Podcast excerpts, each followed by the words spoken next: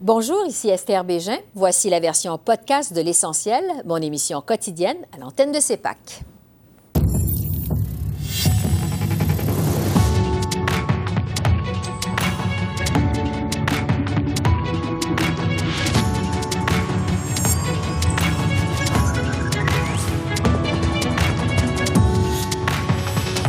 Soir, plan économique du gouvernement Trudeau. Difficile de réduire l'inflation si Ottawa ne contrôle pas ses dépenses. L'économiste en chef du mouvement Desjardins, Jimmy Jean, réagit aux propos de Tiff Macklem. Et le gouvernement fédéral peut-il encore se payer des grands programmes sociaux s'il veut réduire l'inflation à 2 On pose la question à notre panel de députés. Enfin, tension Canada-Chine. L'ambassadrice canadienne à Pékin ignorée par ses homologues chinois. L'ex-ambassadeur Guy Saint-Jacques analyse la situation. Bonsoir, Mesdames, Messieurs. La politique monétaire de la Banque du Canada commence à porter fruit, selon son gouverneur, qui livrait aujourd'hui un discours à Montréal. L'inflation est en baisse au pays, pour l'ensemble de l'année 2023, le taux d'inflation a été de 3,9% après avoir atteint 6,8% en 2022. La Banque du Canada a décidé de maintenir son taux directeur à 5% la semaine dernière, mais Tiff Macklin a aussi prévenu que la banque aura du mal à réduire l'inflation si les gouvernements ne contrôlent pas leurs dépenses. On écoute Tiff Macklin qui parle de l'efficacité et des limites de la politique monétaire. L'inflation a culminé à un peu plus de 8% en 2022, son plus haut niveau depuis des décennies. À la fin de 2023, elle était environ à 3,5% On est content de cette baisse, qui résulte d'un resserrement monétaire vigoureux. En effet, la Banque du Canada a relevé son taux directeur dix fois en 17 mois. Ces hausses ont ralenti la demande rééquilibrer l'économie et fait baisser l'inflation. La politique monétaire fonctionne. On sait aussi que la politique monétaire ne peut pas tout faire. Beaucoup de forces économiques favorables et défavorables ont des effets sur l'inflation. Les dirigeants des banques centrales doivent comprendre ces forces, souvent sans pouvoir agir directement sur elles. Jimmy Jean est économiste en chef au mouvement Desjardins. Bonjour, Monsieur Jean. Bonjour. Donc, selon Tiff Macklin, la Banque du Canada va avoir de la misère à réduire l'inflation à 2% si les gouvernements ne contrôlent pas leurs dépenses en deçà de cette cible. Euh, c'est donc qu'il y a un lien direct entre les deux, là. Oui, puis je pense que M. Macklem euh, fait référence au fait que euh, effectivement, les dépenses euh, des gouvernements, on, voit qu'il y a un, ajustement au sein de l'économie canadienne. Les dépenses des ménages euh, par habitant baissent, mais on voit que les dépenses des gouvernements, eux, continuent de monter. Donc, M. Maclem, je pense que son argument, c'est que ça, amène la demande dans l'économie qui va être susceptible de ralentir le sentier de l'inflation. Cela étant dit, il faut dire que l'inflation a quand même baissé euh, beaucoup en 2023, malgré le fait que les gouvernements dépensent. Oui, mais quand même, ça veut dire que dans le prochain budget qu'on attend euh, euh, au cours des prochaines semaines, la ministre des Finances, Mme Freeland, va avoir des choix difficiles à faire. Là. Est-ce que le gouvernement fédéral peut encore se permettre un programme comme celui de l'assurance médicaments, comme le demande le NPD?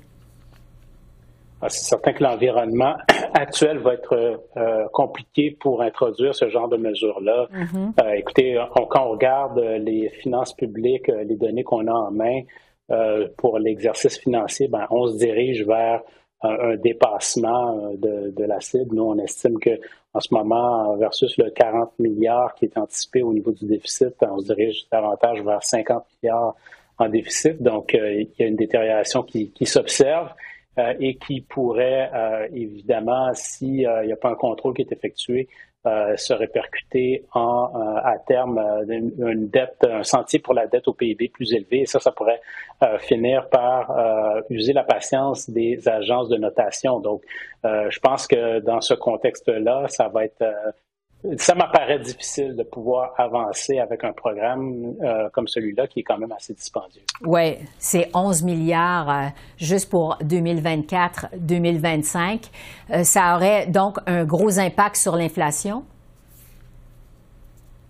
C'est sûr que si on parle d'une dépense, effectivement, qui pourrait faire en sorte, par quelconque moyen dont on parle, si ça fait en sorte que les ménages ont plus d'argent dans leur poche pour pouvoir dépenser, euh, ben, c'est quelque chose qui est de nature à, se euh, répercuter en, inflation. Donc, euh, effectivement, je pense que du côté des gouvernements, on est dans une situation où est-ce que ils, doivent faire attention. On sait qu'il y a un ralentissement économique. le temps nous dira si vraiment on parle de récession légère ou d'atterrissage en douceur.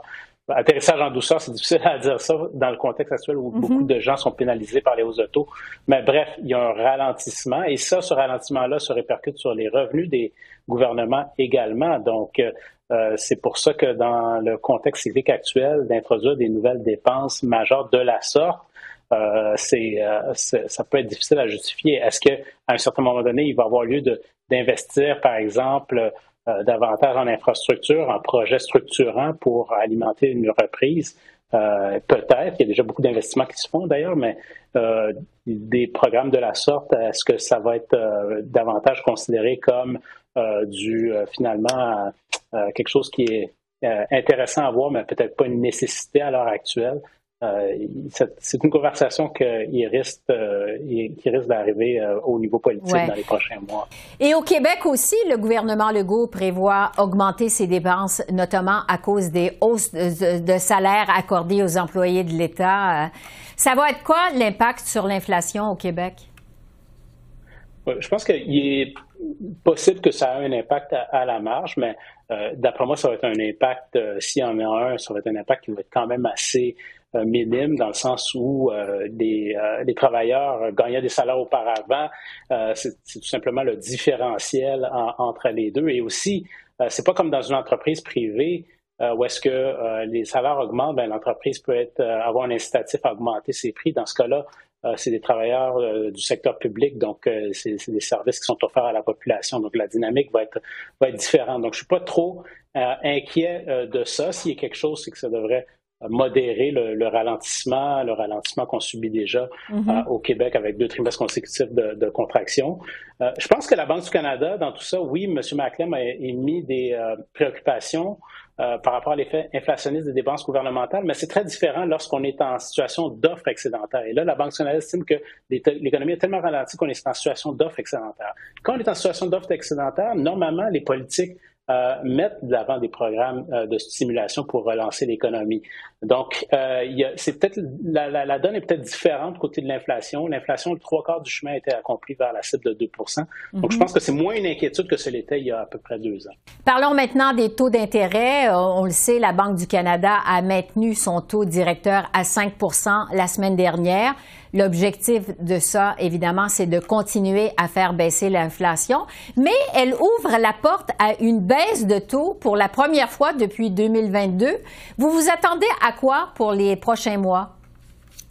Oui, nous, on s'attend à ce que la Banque du Canada euh, exécute sa première baisse de taux au printemps.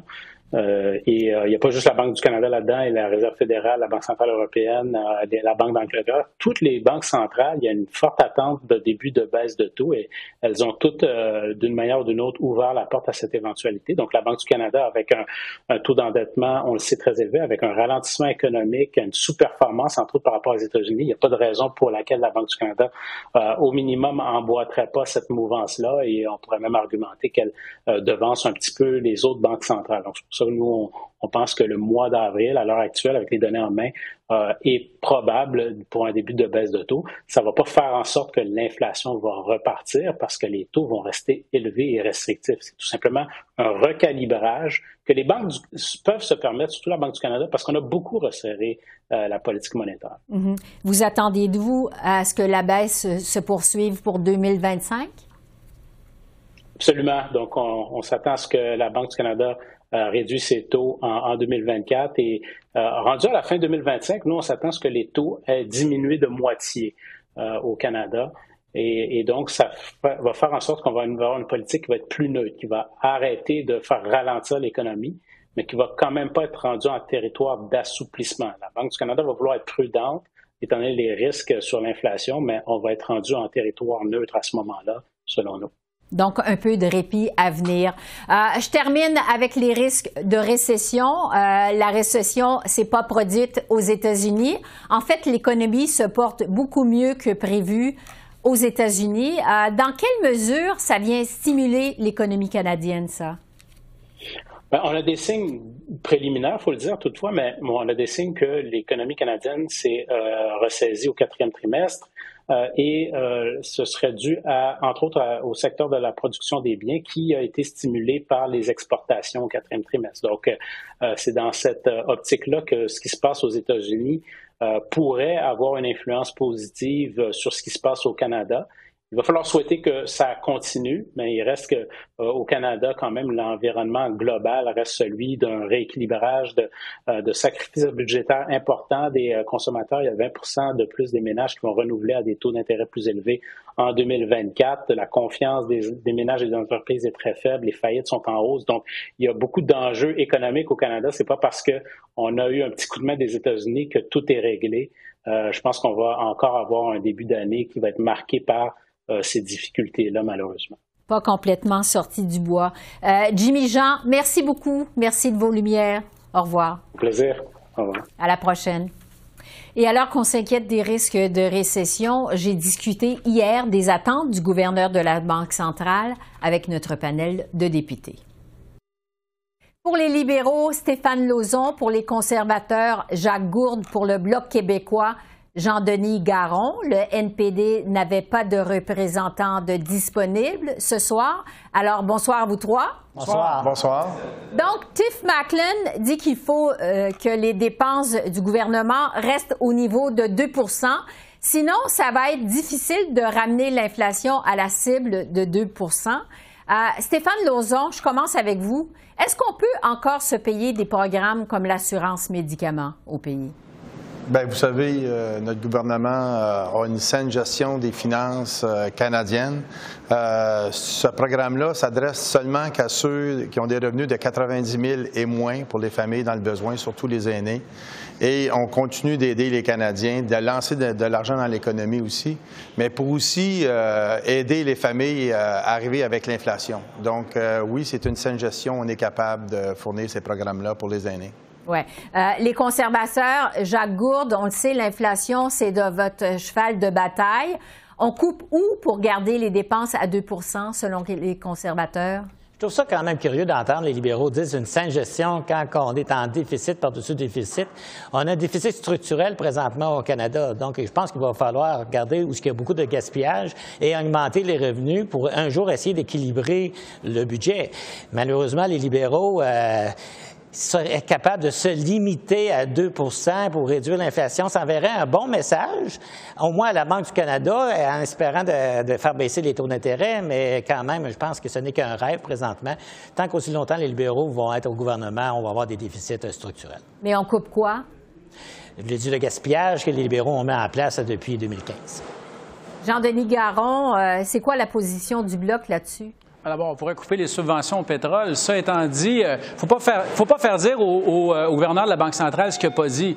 Il y avait des bonnes nouvelles là-dedans. Il nous a d'ailleurs dit qu'il se demandait si on allait, euh, quand on allait baisser les taux, si c'était bientôt ou plus tard. C'est la première fois qu'on a un signal positif comme ça. Maintenant, ça ne veut pas dire qu'on ne doit pas bien gérer les finances de l'État. Toutes les fois qu'il y a une motion conservatrice qui demandait à ce qu'il y ait un plan de retour à l'équilibre, nous, euh, nous, on l'a appuyé. Mais ça n'empêche pas qu'on doit avoir des priorités, nos aînés, nos PME, les transferts en santé, Mme Bégin. Et concernant l'assurance euh, médicaments, le Québec est dans une position particulière parce que le Québec, c'est la seule juridiction en Amérique du Nord où tout le monde est assuré avec un régime ou bien public ou bien privé. Alors, c'est pour cette raison-là que le gouvernement du Québec demande un droit de retrait avec pleine compensation financière. Et Québec pourra d'ailleurs utiliser cet argent-là éventuellement pour rendre plus universel son régime public. Et ça, Mme Bégin, c'est pas inflationniste parce qu'on va, euh, on, va substituer une prime d'assurance, pardon, une contribution d'assurance privée par une contribution publique. Ce ne sera pas inflationniste, mais ce sera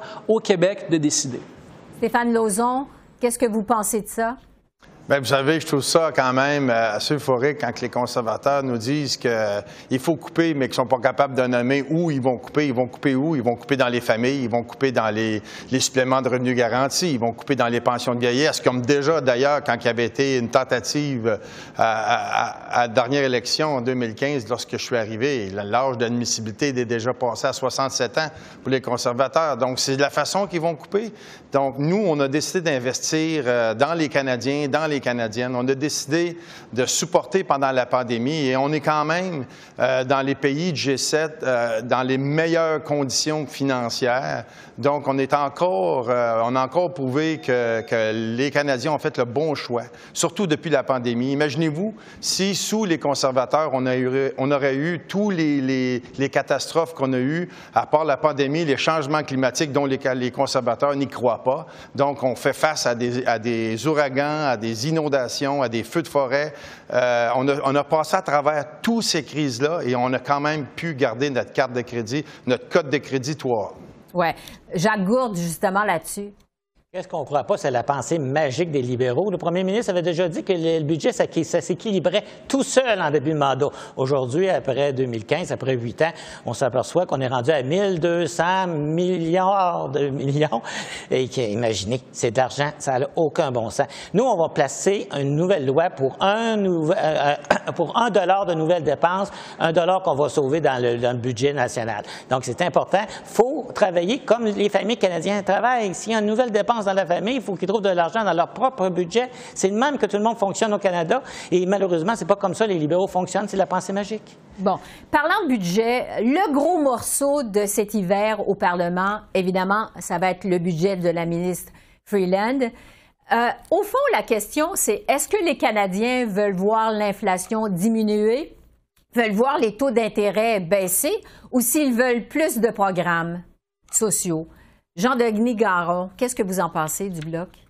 Bien, il faut faire la part des choses. Je vous l'ai dit, quand le, gouverneur de la Banque centrale est venu en comité ici au Parlement, euh, ça a pris, euh, disons, plusieurs dizaines de minutes à se faire cuisiner pour que finalement ils disent quelque chose qui ressemble à il faut faire attention aux dépenses gouvernementales pour contrôler l'inflation. Mais l'inflation, elle baisse, la politique monétaire, elle fait son travail. Il faut continuer de euh, faire augmenter les dépenses à un rythme qui est modéré et tout le monde en, tout le monde en convient. Maintenant, de la marge de manœuvre, il y en a. D'ailleurs, vous savez, cette mesure conservatrice-là, de euh, sauver un dollar toute fois qu'on en dépense un, ça donne mathématiquement le même déficit qu'on a aujourd'hui. Ça change absolument rien. Ça nous mène à un déficit structurel. Alors, on est capable de transférer, par exemple, l'argent en santé au Québec. Voici où il est, l'argent, Madame, Madame Bégin. D'ici 2035, 85 milliards de subventions pétrolières. De ça, il y en a 18 à 19 milliards qui viennent directement des impôts des Québécois. Imagine combien de salles d'urgence euh, on pourrait construire et opérer avec cet argent-là. Ce n'est pas de la pensée magique, ça, Madame Bégin c'est des finances publiques toutes simples et toutes réelles. Stéphane Lauzon, est-ce que les Canadiens veulent voir l'inflation diminuer ou plus de programmes sociaux, selon vous? Ce que les Canadiens veulent, c'est l'abordabilité. Ce que les Canadiens veulent, c'est de croire à un gouvernement qui vient en aide aux Canadiens et aux Canadiennes dans des temps difficiles. On vit des moments extrêmement difficiles partout à travers le monde, mais on n'en échappe pas au Canada. Donc, ce qui est important, c'est d'être là, contrôler les dépenses, d'être juste, d'avoir une saine gestion, puis faire en sorte qu'on ait des programmes qui viennent toucher, comme exemple, le plan dentaire qu'on vient de mettre en place, qui va sauver énormément d'argent pour nos aînés qui ont besoin de, la santé buccale. Donc, euh, c'est de cette façon-là que le gouvernement euh, va répondre aux besoins des Canadiens et des Canadiennes. Jacques Gourde, est-ce que les Canadiens veulent voir les taux d'intérêt diminuer ou plus de programmes sociaux, vous pensez? Les Canadiens, présentement, malheureusement, ont beaucoup d'endettement, des grosses hypothèques, les cartes de crédit sont pleines. Ils aimeraient voir une baisse des taux d'intérêt. Et les Canadiens veulent avoir plus d'argent dans leur poche. C'est nous qu'on préconise qu'on va mettre un système fiscal pour qu'il reste plus d'argent dans les poches des Canadiens. Malheureusement, présentement, une mère monoparentale qui gagne en bas de 60 000 par année, à chaque fois qu'elle fait de pour 20 il lui reste seulement 5 dans ses poches parce qu'elle est coupée dans ses programmes, elle est coupée au niveau fiscalité. Ça, c'est pas normal. Les Canadiens veulent de l'argent dans leur poche. Alors, c'est tout le temps qu'on a. Merci à vous trois. Merci beaucoup. Merci. Bonsoir. Au revoir. Bonsoir. Les relations entre le Canada et la Chine, on le sait, ne sont pas au beau fixe et l'ambassadrice canadienne à Pékin en subit les conséquences. La presse nous apprend aujourd'hui que depuis qu'elle est en poste, depuis septembre 2022, Jennifer May éprouve beaucoup de difficultés à obtenir des rencontres avec des hauts dirigeants du gouvernement chinois. J'ai discuté de cette situation avec l'ex-ambassadeur du Canada en Chine, Guy Saint-Jacques. Bonjour Guy. Bonjour Esther. Évidemment, c'est pas nouveau ces tensions diplomatiques entre la Chine et le Canada. Est-ce que l'accès des diplomates canadiens à des membres du gouvernement chinois, ça a vraiment changé, vous pensez? Bien, je pense que à partir de décembre 2018, euh, ça s'est fortement détérioré. La suite à l'arrestation de euh, Madame euh, euh, Wang Wangzhou puis des deux Michael. Mm-hmm. Mais je dois dire aussi, si je regarde par rapport à mon premier séjour dans les, en Chine dans les années 80, puis ensuite dans les années 90, l'accès à des, des, leaders chinois, à des gens importants, c'est graduellement rétréci. Puis moi, je me souviens quand j'étais ambassadeur de 2012 à 2016, euh, j'étais toujours très frustré de la difficulté que j'avais à rencontrer euh, euh, le ministre des Affaires étrangères. C'était exceptionnel. Puis, par contre, mon homologue chinois à Ottawa, lui, avait aucun problème pour rencontrer plein de ministres. Puis, mm-hmm. et puis même, je me souviens aussi d'une discussion, Dominique Barton, qui, qui, a été ambassadeur pendant deux ans à Pékin, qui pourtant, lui aussi, avait un excellent réseau quand il était avec McKinsey. Euh, disait comment c'était euh, à peu près euh, impossible d'avoir des, contacts à, haut niveau parce que officiellement la Chine voulait punir le Canada du fait qu'on avait arrêté Mme Mang. Mais est-ce que Mme l'ambassadrice May peut faire son travail? On peut se poser la question. Ça a quoi comme ben, impact sur le terrain? Oui, ben, je pense que naturellement, ce serait beaucoup mieux pour elle si elle pouvait avoir accès à des gens importants. là, je présume qu'elle a des rencontres avec euh, le directeur euh, euh, général qui est responsable de l'Amérique du Nord, de l'Océanie. Puis, mais je pense aussi que son accès doit être meilleur quand elle voyage en Chine, dans les provinces, dans les grandes villes. c'est surtout à Pékin où il y a cette difficulté, mais juste aussi pour ajouter là-dessus, moi je pense que c'est important d'avoir euh, une ambassadrice sur place. Elle, connaît bien la Chine, elle a toutes les compétences requises. Et puis, euh, il faut espérer qu'il va y avoir un, déblocage, puis d'avoir quelqu'un sur place, ça permet de prendre le pouls, euh, d'avoir quand même quelques discussions, d'être capable de passer certains messages, même si dans les faits, ça complique les choses. Oui. Sur les causes maintenant de ce problème-là, est-ce que tout ça, c'est dû en partie euh, au début des travaux de la Commission sur l'ingérence étrangère qui examine notamment les activités d'ingérence de la Chine? Est-ce que ça a un rapport, vous pensez? Euh, je pense que je pense que non. En fait, c'est juste une continuation des problèmes qu'on a depuis euh, décembre 2018 là. et puis, si on, regarde par exemple qu'est-ce que le ministre des Affaires étrangères chinois Wang Yi a dit à Mme Joly lorsqu'ils ont eu une discussion à la mi-janvier. Il a dit il faut que le Canada reconnaisse que c'est lui qui, euh, a fait des erreurs, il faut qu'il corrige euh, ce qu'il a fait. Et donc, tout ça fait partie de la politique de la Chine de, d'imposer son point de vue, de forcer les pays étrangers à éviter de discuter de sujets que la Chine considère délicats, considère des, questions internes. Puis bien sûr, maintenant, ben, la tenue de cette conférence-là, c'est rien pour plaire euh, aux autorités chinoises parce que là, on va creuser dans toutes les activités d'ingérence euh, qui sont extrêmement nombreuses, qui sont financées par le département du Front uni, euh, qui est chargé de de, faire la propagande, de, contrôler qu'est-ce qui est dit dans la communauté chinoise à l'étranger, d'essayer d'influencer aussi euh, la classe politique.